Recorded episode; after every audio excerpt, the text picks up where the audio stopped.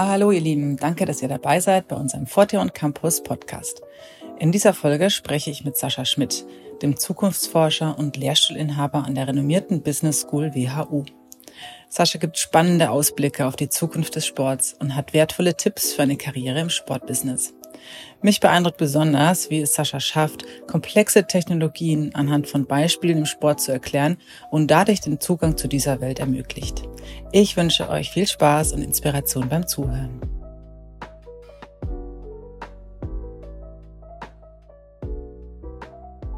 Lieber Sascha, danke, dass du dir heute Zeit nimmst für unseren Podcast.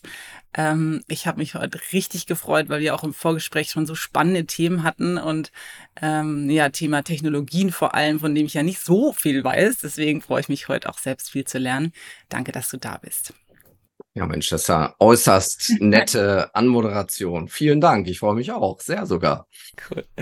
Ja, Mensch, wir sind schon seit ein paar Jahren verbunden, ähm, weil du uns geholfen hast, äh, über die Dirk Nowitzki Stiftung den Forte und Campus zu entwickeln, das Konzept, ähm, aber auch die Game Changer Ausbildung inhaltlich, wo wir mit jungen Trainerinnen und Trainern ähm, ja den Weg des Empowerments gehen wollen und ähm, das war, also ich habe es als so wertvoll empfunden, sozusagen euch als Strategiepartner am Start zu haben. Insofern ähm, verbindet uns das schon länger. Und was mich da total, also von Anfang an in der Zusammenarbeit ähm, voll gekickt hat, war deine erste Aussage, Failure is not an option.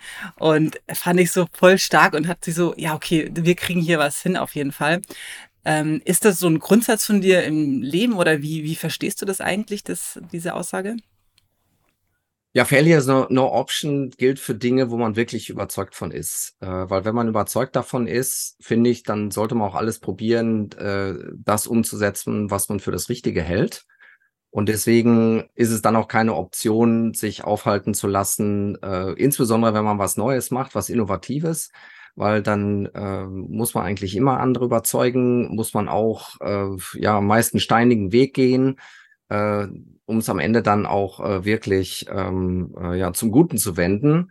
Ähm, Failure is no option heißt natürlich nicht, dass wenn du mal an einen Punkt kommst, wo du realisierst, okay, die, die Ausgangsidee war jetzt vielleicht doch nicht so gut oder du siehst, dass es äh, massive Widerstände gibt, die, die auch irgendwie gut begründet sind, äh, dann kann man natürlich auch mal sagen, okay, vielleicht muss man dann seine Strategie ändern und äh, dann wäre Failure doch mal eine Option.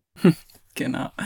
Also hat mir auf jeden Fall geholfen, in den Prozess voll reinzugehen mit der Aussicht irgendwie, also wir kriegen da was hin. Und äh, das war irgendwie sehr bestätigend. Ähm, unsere Verbindung geht auch weiter jetzt seit seitdem, 2019 war das ja, wo wir mit dem Campus gestartet sind, ähm, über die Harvard Business Cases. Äh, da hast du ja über den Dirk einen Harvard Business Case geschrieben, über seinen Werdegang und dann aber auch so Karriere, wie geht's weiter, gerade in Richtung Stiftung. Und da dürfen wir immer mal wieder bei dir in die Vorlesung mit rein, um das mit zu, ähm, mit zu teachen sozusagen. Was ist das Besondere so für dich mit den Harvard Business Cases? Auch dieses Lehren und Lernen über die Cases, was ihr so als Methode bei euch habt? Mhm. Ja, ich bin, bin Riesenfan von den Fallstudien, weil es äh, hilft einem einfach äh, sehr realistisch nah am, am Manager-Dasein zu, zu unterrichten. Ja, das heißt, man arbeitet äh, quasi am lebenden äh, Patienten, indem man eine, eine Problemstellung oder äh, ein Dilemma ähm, aus, aus der Welt de, des Managements ähm, nimmt und anhand dessen dann diskutiert, Erfahrungen austauscht und aber auch Theorie einfließen lässt, da wo sie hilfreich ist. Und äh, meiner Erfahrung nach ist das etwas, wo du die Studenten im Hörsaal wirklich auch aktivieren kannst, wo die auch emotional engagiert sind. Und äh, das, äh, das zeigt, zeigt auch die Forschung, dass so, sobald du emotional ähm, involviert bist, dir Dinge auch viel besser äh, merken kannst und verinnerlichen kannst. Und deswegen äh, ja, sind wir großer Fan dieser, dieser äh, fallstudienbasierten Lehre. Die Harvard Business Cases ähm, sind ja in der Regel, der, das, das ist eine riesen Datenbank mit, mit über 30.000 Fallstudien mittlerweile. Und äh, die meisten davon sind äh, über Unternehmen, äh, manchmal auch über einzelne Manager. Aber im Sport gibt es äh, also wirklich vielleicht ein Dutzend äh, insgesamt. Ne? Das ist also schon die Ausnahme im Sportbereich, da was zu machen. Und dann lag das sicher an der Einzigartigkeit von, von Dirk, ne? als, als Sportler und auch als Mensch. Ähm, weil es gibt kein zweites Beispiel von jemandem, der den höchsten Marktwert in der kommerziellsten äh, Liga der Welt ähm, ausweist, und aber in seiner Peer Group relativ die, die geringsten Sponsoring-Verträge äh, hat. Äh, und das ist natürlich schon faszinierend. Ne? Was ist das für ein Mensch? Was treibt den?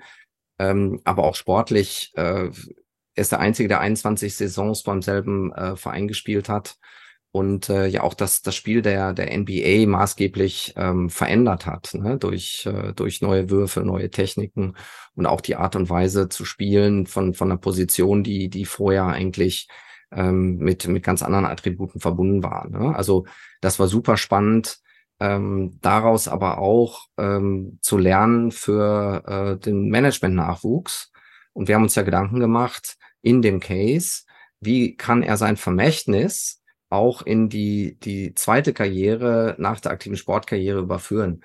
Und da ist ja euer ähm, Team-Mentoren-Programm ganz, ganz wichtiger Baustein eigentlich äh, exemplarisch dafür, wie sowas gelingen kann. Und äh, ja, deswegen, das hat den, den Case wirklich zu einer absolut einzigartigen Sache gemacht und äh, sicher eine der spannendsten Sachen, die ich, die ich in meiner Laufbahn erleben durfte.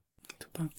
Jetzt bist du ja aktuell an der WHU, an der Otto Beisheim School of Management, einer der renommiertesten privaten Business-Unis ganz Europas, würde ich äh, sagen. Und was, wie bist du da hingekommen? Was war so dein beruflicher Werdegang? Was sind wichtige Stationen, die dich da hingebracht haben? Ja, also für einen Professor habe ich einen relativ ungewöhnlichen äh, Werdegang, weil eigentlich äh, du musst ja äh, nicht nur nur studieren, Master gemacht haben, sondern dann auch noch promovieren und in Deutschland habilitieren. Also es ist ein relativ langer Weg äh, an der Universität, ehe du dann berufen werden kannst auf eine Professur. Äh, ich habe das ein bisschen anders gemacht, äh, indem ich nach der nach der Promotion ähm, bin ich in die Beratung gegangen, war war einige Jahre bei McKinsey ähm, um dann, dann rauszugehen, so ein Educational Leave zu nehmen, um zu habilitieren. Und äh, das ist ja eher der ungewöhnliche Weg. Ähm, dann nach der Habil ähm, bin ich aber nicht direkt zurück zur Uni, sondern äh, bin dann erstmal in ein Startup eingestiegen, äh, wo dann äh, auch ja Leute, die es gut mit mir meinen, gesagt haben, jetzt verstehen sie gar nicht mehr, was, was ich da eigentlich mache. Weil äh, jetzt hast du da habilitiert, jetzt kannst du berufen werden. Äh, wieso, wieso gehst du denn jetzt nicht zur Uni? Und ähm, für mich war damals das Hubble-Projekt aber eher was, äh, so, was für andere mal so äh, das, das Projekt ist so, so einmal um die Welt segeln, ne? Oder so, so hm. dein, dein eigenes persönliches Projekt. Und äh, natürlich die Option, irgendwann mal in, ganz in die Akademie zu gehen, die, die war natürlich spannend und auch wert, das zu tun. Aber ich hatte nicht direkt das Ziel, ähm, sozusagen in die, in die Uni einzusteigen, mhm. weil so die Institution Uni hat mich jetzt äh, eigentlich nicht so gereizt. Deswegen habe ich erstmal ein Startup gemacht. Und äh, über das Startup äh, bin ich dann letzten Endes dann äh, auf die Idee gekommen, ähm, ein Institut für Sport, Wirtschaft und Gesellschaft zu gründen, äh, damals an der, der EBS in äh, EBS-Universität in Österreich-Winkel. Und ähm, ja, so fand ich dann meinen Weg in die Akademie, ja, was jetzt auch schon über zehn Jahre her ist, ja. Hm, cool. Ja, mega. Ähm, was hat dir so geholfen auf dem Weg? Das klingt jetzt so auch als ähm, verschiedenste Interessen zusammengebracht. Und was magst du besonders jetzt an der Lehrtätigkeit? Also warum hat es dich dann doch sozusagen die Uni dich gepackt?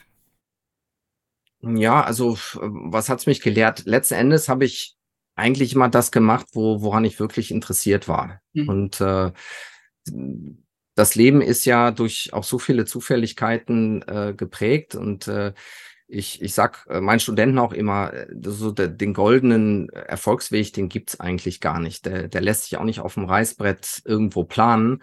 Und dann, wenn ich alles richtig gemacht habe, wenn ich überall einen Haken hinter gemacht habe, dann bin ich erfolgreich. Das ist, also das Leben lehrt dir eigentlich eine, eine andere Geschichte, mhm. ne? Sondern das mach lieber das, äh, was dir Spaß macht, wovon du überzeugt bist und nutzt dann die Opportunitäten, ähm, wenn, wenn sie sich dir bieten, ne? weil, weil Timing ist auch häufig äh, eine, eine Komponente, ich mein, weißt du selbst, hm. ähm, zum richtigen Zeitpunkt am richtigen Ort zu sein, ähm, die Chance dann aber auch zu erkennen und, und zu ergreifen. Ähm, ich meine, es klingt jetzt alles so ein bisschen floskelmäßig, aber, aber es ist wirklich so, ne? Dies, ich glaube, nur erfolgreich sein zu wollen, ist der falsche Antrieb, ne? sondern es geht darum, Dinge zu machen, wo du das Gefühl hast, du hast auch einen Impact und kannst was verändern und es macht dir Spaß. Dann lässt sich der Erfolg eigentlich gar nicht aufhalten. Ähm, aber andersrum ist es eher schwierig. Ja, sehe ich genauso. Ist auch immer dieses, was dir Spaß macht, da bist du ja auch dann meistens gut drin und auch langfristig Erfüllung. Ja, jetzt bringst du sozusagen die zwei Passions mit äh, Sport und, und Management, Business. Was, wie hat, wie, wie kam die Sportkomponente so in dein Leben mit rein? Warst du schon immer sportlich interessiert? War das schon immer ein großer, großer, große Säule in deinem Leben? Ja, also von, von klein auf, ich bin, ich bin im Prinzip auf dem Tennisplatz aufgewachsen. Ja, so mit meinen Eltern, die haben mich da mal mitgeschleift und habe ich da stundenlang gegen die, die Wand gekloppt und war deshalb, sagen wir so, dem Amateursport schon relativ früh so zugetan, habe dann ähm, selber auch äh, ja recht ambitioniert gespielt. Ähm, es war aber klar, dass das jetzt nie für, für höhere Wein irgendwie äh, mhm. reichen würde. Aber so war Sport eigentlich äh, immer schon, schon Teil meines, meines Lebens. Ähm, ja, und auch wenn du in Deutschland aufwächst, kommst du an Fußball eigentlich gar nicht umher. Äh, dann noch äh, irgendwie als Junge aus dem Sauerland. Ich meine, da, da wurde jeden Tag gepölt. Und äh, ich habe dann den, den Sportteil auch immer vor dem Wirtschaftsteil gelesen. Also es war was, was mich immer schon fasziniert hat, äh, selber Sport zu treiben, aber auch so wie sich die, die ganze Industrie äh, entwickelt hat. Hm. Äh, das war schon wirklich rasant, ne? In den letzten 10, 15 Jahren, was da so passiert ist. Ja, jetzt äh, eine andere Passion oder genau, was dich auch beschreibt und auch dein Förder, ähm, Forschungsschwerpunkt ist ja die Zukunft des Sports. Also ist eh schon ein mega cooler Titel, so Zukunftsforscher, ja, also Glaskugel, was passiert in, in ein paar Jahren und vor allem natürlich das Thema äh, Technologien, mh, die ja rasant voranschreiten und was, wo siehst du jetzt so die größten Veränderungen, die auf uns zukommen, vor allem natürlich in der Sportwelt oder ähm, allein durch die Welt der Technologie? Ja, ich meine, Zukunftsforscher, das heißt mal erstmal nix, äh, mhm. weil im Grunde genommen kann sich ja jeder Zukunftsforscher nennen, weil das ist ja schön an der Zukunft. Äh, niemand weiß, wie sie wirklich sein wird. Äh, auch wenn du dich wissenschaftlich damit beschäftigst, äh, weißt du es auch nicht definitiv.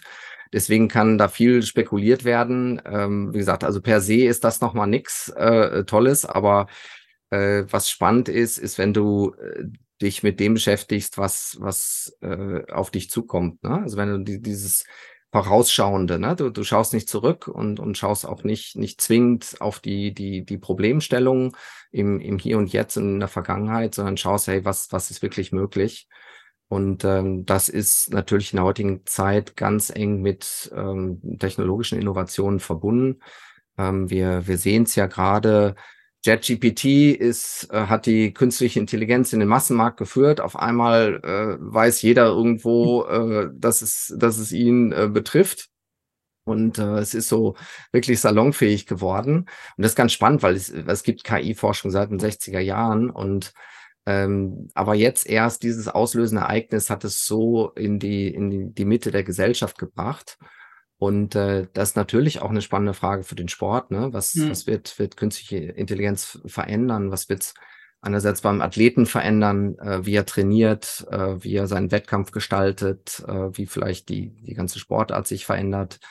Ähm, es wird für, für äh, uns Zuschauer und Fans interessant sein, welche Individualisierungsmöglichkeiten KI uns bietet, ja, noch viel näher am Sportler dran zu sein, selbst Teilhabe ähm, zu haben und natürlich auch für das ganze Management des Sports äh, wird es wird es viele Prozesse verändern und äh, ja auch ganz neue Möglichkeiten schaffen. Ja, klingt spannend. Kannst du vielleicht da so mal ein bisschen ein paar Beispiele erzählen, was es sozusagen, was schon umgesetzt wird oder was so auf dem am Horizont ist, was es da für Möglichkeiten gibt, vielleicht in den verschiedenen Ebenen, die du gerade angesprochen hast? Ja, was ich ganz spannend finde, ist, äh, wenn man sich so gerade die jüngeren Generationen anschaut, dann hat sich Sportkonsum schon verändert. Also so dieses passive Konsumieren von 90 Minuten Fußball, das, äh, das macht ja heute kaum noch ein, ein Jugendlicher, das ist ja ein ganz anderes Mediennutzungsverhalten. Also erstmal sind da sowieso dann drei Kanäle gleichzeitig an. Ne? Also ich sehe das mhm. bei, bei meinen Söhnen. Ne? Also die können irgendwie ein Hörbuch hören, ähm, gleichzeitig äh, Fortnite zocken ähm, und dann aber auch noch chatten mit Freunden. Mhm. Das geht alles sozusagen parallel.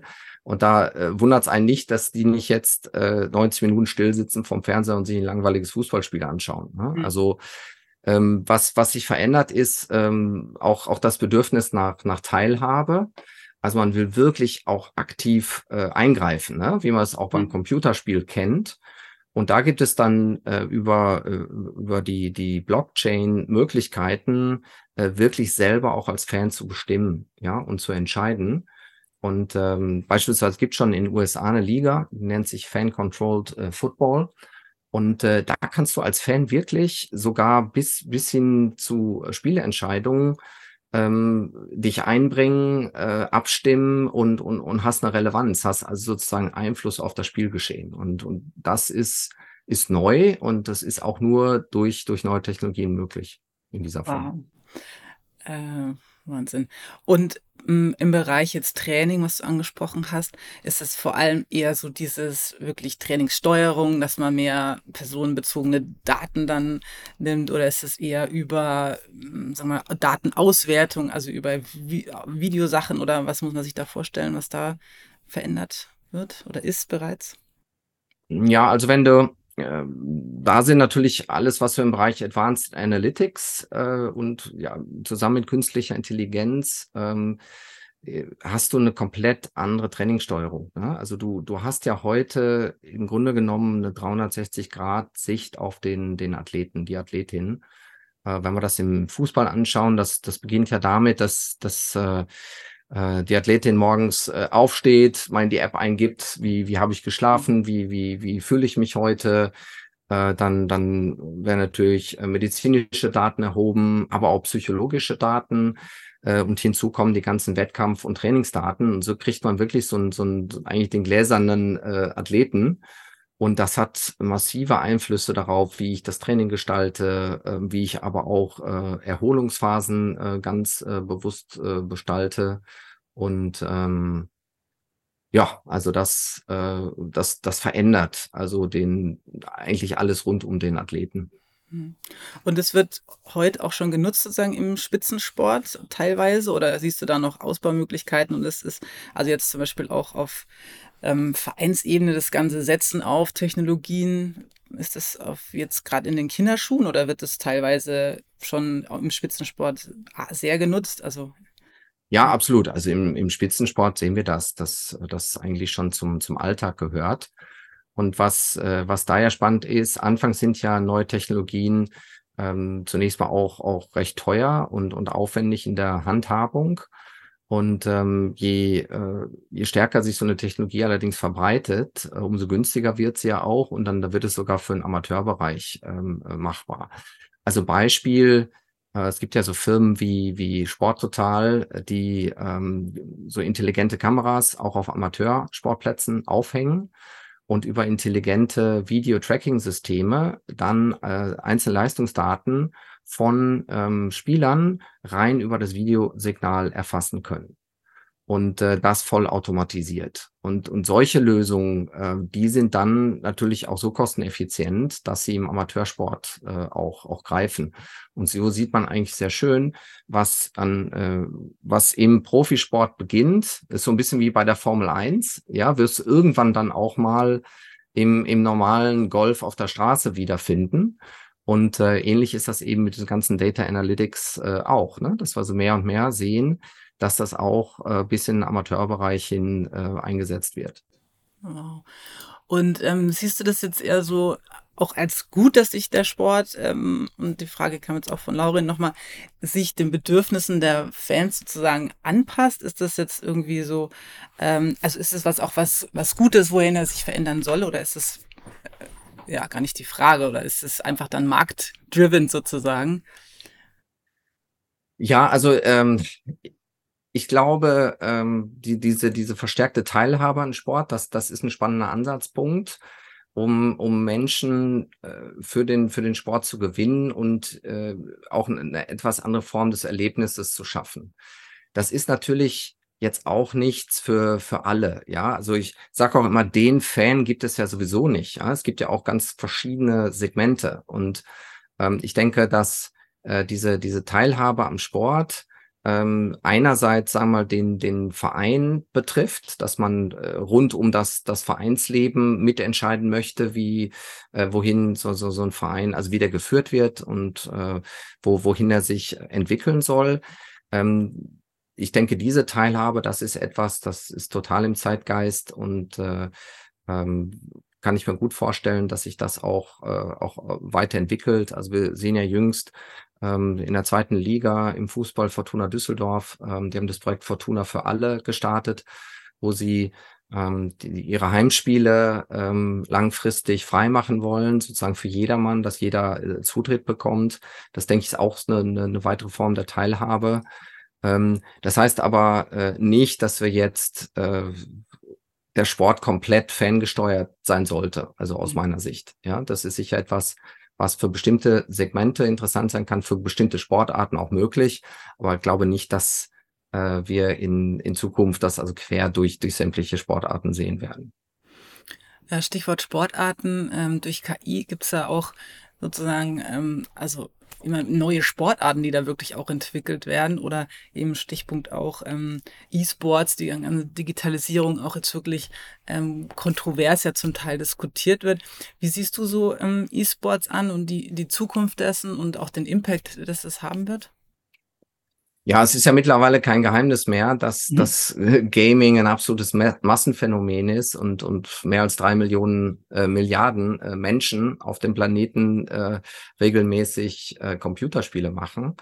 Ähm, das, das, ich hatte es auch schon öfters genannt, so als das ähm, wahrscheinlich äh, unbekannteste Massenphänomen unserer Zeit. Also mittlerweile stimmt das nicht mehr. Da ist es äh, absolut salonfähig geworden und glaube ich jedem klar, der sich mit Sport beschäftigt, dass der E-Sport da auch eine Rolle spielt. Ähm, das ist natürlich getrieben durch, durch Technologie. Ähm, dadurch, dass so, so Multiplayer-Spiele äh, über eine Internetverbindung auf einmal möglich war, Spieler miteinander zu vernetzen, ähm, die das, das vorher so nicht konnten, sondern über aufwendige LAN-Partys oder so zusammenkommen mussten. Und ähm, das, das ist etwas, was äh, ja gar nicht wegzudenken ist und äh, ich denke auch an Bedeutung äh, weiter, weiter zunehmen wird. Und äh, was spannend ist, ist die Frage, wie auch, äh, sagen wir, der, der traditionelle Sport damit umgeht. Ne? Mhm. Also viele diskutieren ja, ähm, sollte E-Sport olympische Disziplin werden oder nicht. Aber wenn du mit Vertretern des E-Sports sprichst, ist es für die gar nicht so hm. entscheidend. Ja, also das, das ist so aus so, so einem alten Verständnis, ja. dass, wenn du es mal geschafft hast, olympische Sportler zu sein, dann ist der große Durchbruch gelungen. Aber die, ich glaube, die Wahrnehmung ist da eine ganz andere. Sagen, ja, okay, können wir auch machen, muss aber auch nicht. Und äh, so zeigt auch, dass dadurch ordentlich Bewegung in den Sport gekommen ist. Und ich gehe mal davon aus, dass äh, auch ja gerade künstliche Intelligenz äh, dazu führen wird, dass wir vielleicht auch ganz neue Sportarten sehen werden. Ähm, es gibt da sogar erste Versuche. Es gibt ähm, Sportarten, die auf, aufgrund, also wo irgendwie äh, Tausende von anderen äh, Regelwerken durchforstet werden, um eine neue Sportart zu, ähm, äh, zu kreieren.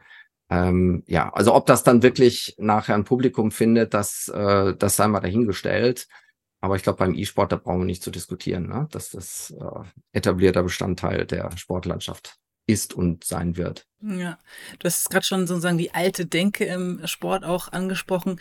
Wie müssen denn sich Sportorganisationen, auch Vereine eben aufstellen, um wirklich zukunftsfähig zu sein, um das ähm, ja auch mit den gegebenen Strukturen, die ja super schwierig sind in der Vereinswelt, einfach finanziell äh, schwierig und Ehrenamt und, und überhaupt, also die ganzen Baustellen, die ja im Vereinssport auch sind. Was glaubst du, ja, müssen die sich aufstellen, damit, damit wir da auch in Richtung Zukunft gut gehen können? Mhm.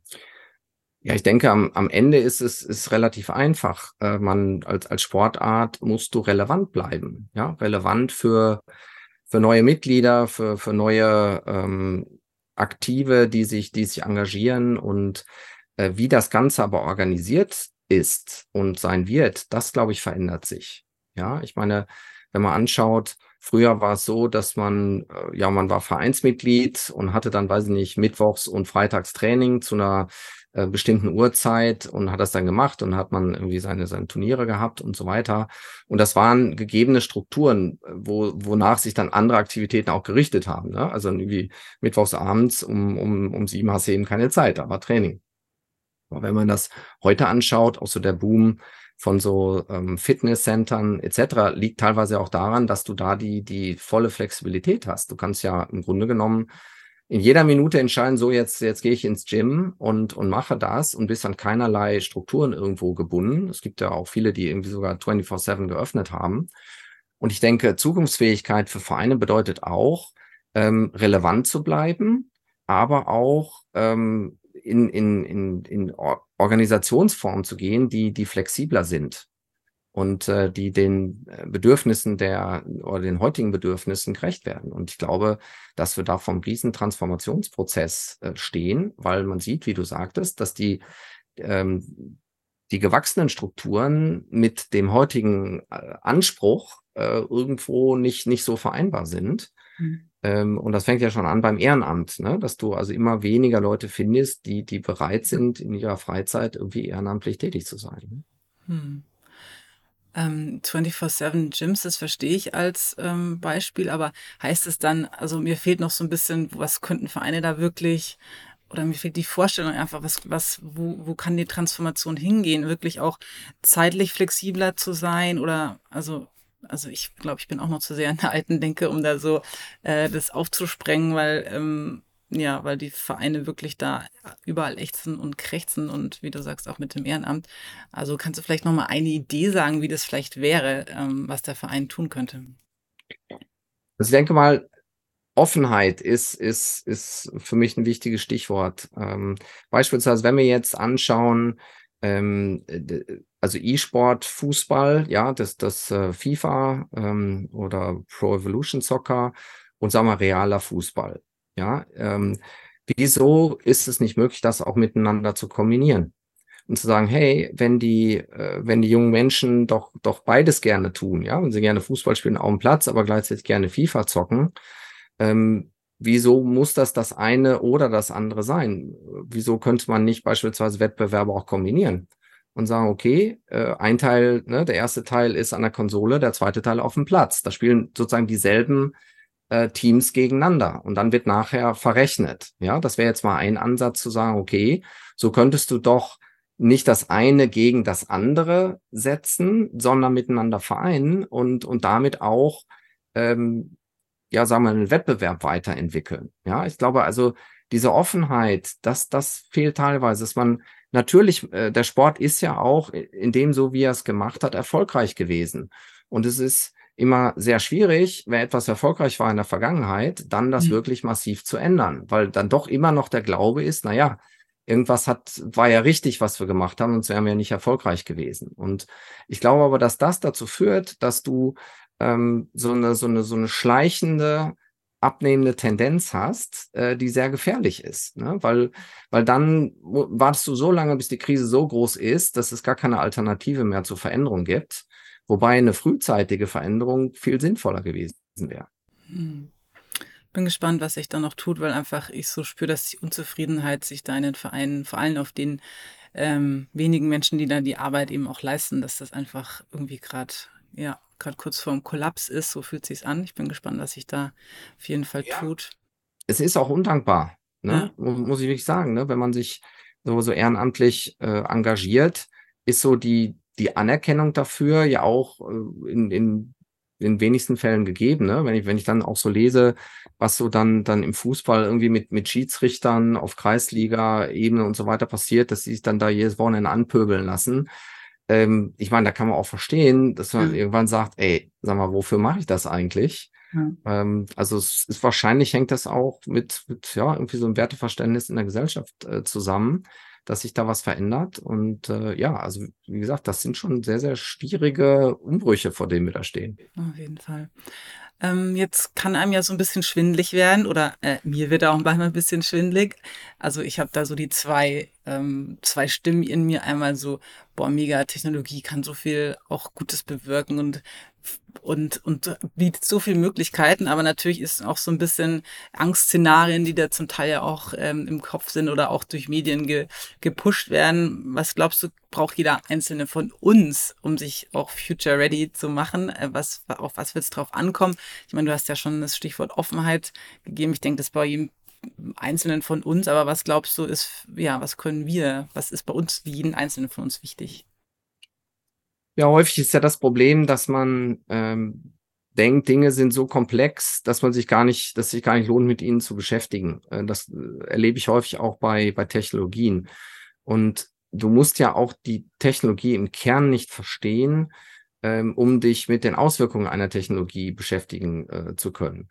Und ich glaube, das ist entscheidend, dass man sich mit den Dingen bewusst auseinandersetzt. Ja, weil Technologien per se sind ja nicht gut oder, oder böse, sondern es ist ja immer, immer das, was man mit ihnen macht. Und letzten Endes entscheidet das der Mensch ja. Und ähm, das, das sollten wir auch tun, aber es sollte auch eine bewusste Entscheidung sein.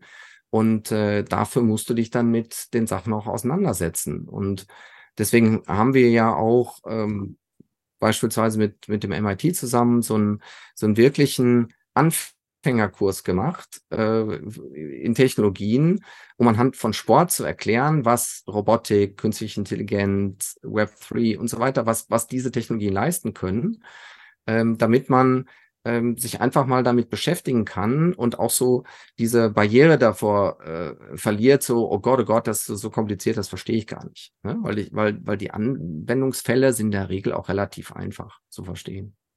Das ist echt ein super Punkt. Ich habe so auch in Vorbereitung auf unser Gespräch so ein bisschen versucht, da mich einzulesen und ähm, super, dass ihr dieses MIT-Projekt auch habt, weil ich glaube, was es auch wirklich dann braucht, ist sozusagen das zu erklären auf, ähm, auf Consumer-Level sozusagen, äh, wenn man sich da nicht äh, auseinander oder nicht auskennt, einfach mit einfacher Sprache und möglichst ähm, genau auf, auf ja. Level. Und Silke, da ist der Sport eine super ah. Trägerrakete.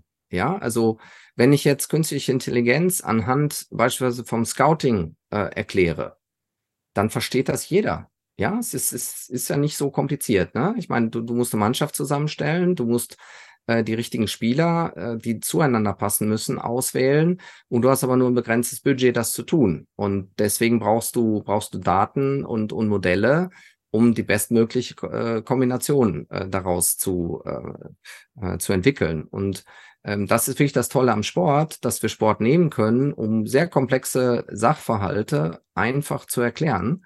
Und äh, das äh, geht eigentlich jetzt nicht nur bei Technologien, sondern auch in anderen Regionen. Und ich glaube, das ist etwas, äh, wo wir den Sport auch nutzen können, die emotionale Stärke des Sports, um, um Dinge zu vereinfachen und emotional aufzuladen, dass, dass auch mehr Menschen ähm, ja, äh, Dinge verstehen. Hm. Und Bock drauf haben, sich damit auseinanderzusetzen. Genau, genau. Ja. Ähm, jetzt hast du gerade schon die ähm, Zusammenarbeit mit MIT besprochen. Was, was gibt es noch für Projekte, was dich umtreibt in nächster Zeit? Und, und du hast auch ein Buch geschrieben, da gibt es eine zweite Auflage demnächst. Erzähl mal ein bisschen. Ja, äh, das stimmt. Wir ähm, haben ein Buch geschrieben, äh, 21st Century Sports, um, ähm, How uh, Technologies Will Change Sports in um, ähm, the Digital Age.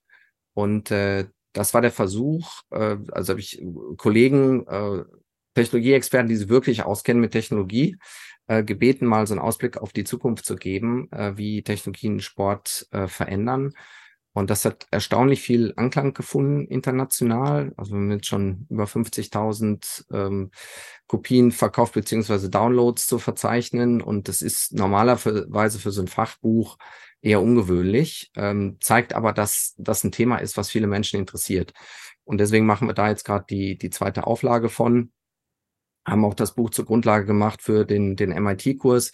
Also daraus ist total viel entstanden und, und das super spannend. Also äh, nicht zuletzt äh, sogar Anfragen von, äh, von Filmemachern, ähm, so dass wir jetzt auch eine, eine E-Sport-Dokumentation äh, machen äh, mit der ähm, und ja, das äh, finde ich großartig, ne? Dass so, so die, die Bereiche irgendwie zusammenkommen, die häufig doch irgendwie getrennt erscheinen.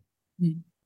Ja, spannend und wirklich ein Thema, was viele umtreibt. Und wenn du jetzt immer noch so, weil wir uns vor allem auch mit ähm, sagen wir, Karriereoptionen, Jobs im Sport auseinandersetzen. Wenn du nochmal überlegst, so was ähm, sozusagen, welche Empfehlungen hast du vielleicht jemanden, der Lust hat, im, im Sportbusiness seine Zukunft zu suchen? Wie geht man da am besten vor? Was, was kann hilfreich sein?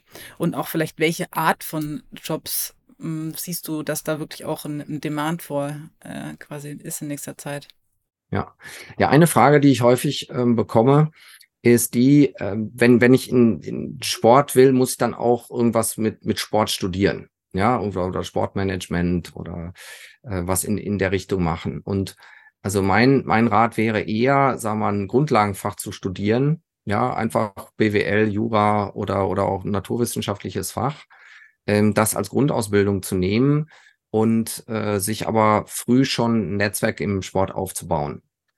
Ähm, weil das, das, sagen wir, das Sportstudium an sich bringt dich noch nicht in den Sport. Das ist so eine kleine Industrie, wo wirklich jeder jeden kennt. Und äh, wenn da richtig Bock drauf hast, dann sollte es einfach schon früh über Praktika und ähm, äh, weiß ich, Bachelor, äh, Masterarbeit, äh, Werkstudententätigkeit oder so dich äh, im, im, im Sport verdingen, ja, und, und dort, dort mal reinschnuppern, das auch kennenlernen, ob das das Richtige für dich ist. Und äh, viele, äh, die, die an der WHU sind, ähm, die haben Sport auch gar nicht so auf dem Schirm, weil sie denken, na ja, das ist ja äh, eine Industrie, gibt es da überhaupt Jobs für mich, die, die interessant sind, werden überhaupt vernünftige Gehälter gezahlt. Und das hat sich ja auch in den letzten zehn Jahren wirklich verändert, ne? dass also mit einer zunehmenden Professionalisierung auch mehr und mehr interessante Jobs entstehen. Und wenn wir jetzt so nach vorne schauen, wird es ähnlich wie in anderen Bereichen auch sein, dass, dass, dass einfach Leute, die sich mit Daten auskennen, die sich mit neuen Technologien auskennen, so Data Scientists, Data Designer, äh, dass die natürlich auch im Sport super nachgefragt sein werden. Ne? Aber auch da, äh, eine Entscheidung für ein Studium oder eine Ausbildung sollte immer getrieben sein von deinen eigenen Interessen und, und Stärken ne? und weniger davon, was du mal für einen Job machen kannst. Ja, das ist, also ich glaube, wenn ich einfach kein Händchen für Zahlen habe und auch kein Interesse, dann irgendwie sich durch so ein Data Scientist äh, hm. Ausbildung dazu quälen, äh, kann ich mir nicht vorstellen, dass das wirklich zum Glück führt. Hm. Was ich ähm, bei dir auch als besonders als besonders empfinde, ist ja auch diese, also diese Vernetzung in der Sportbusinesswelt dann und auch diese Möglichkeit, Menschen, Companies zusammenzubringen, äh, querbeet, weil du natürlich so einen Überblick hast, über wer, wer tummelt sich da auf welchem ähm, Sektor und wen treibt welche ähm, Themen um und die Leute dann zu vernetzen. Also das war für mich auch ein mega Werbewert so in unserer Zusammenarbeit. Äh, ich denke, das ist auch für Menschen, die sich im Sportbusiness ähm, da sehen, ganz wichtig, da einfach zu versuchen, zu netzwerken, auf Events zu gehen, mal mitzuhelfen oder, also ich denke mal, das ist auch immer ein guter Intro, oder?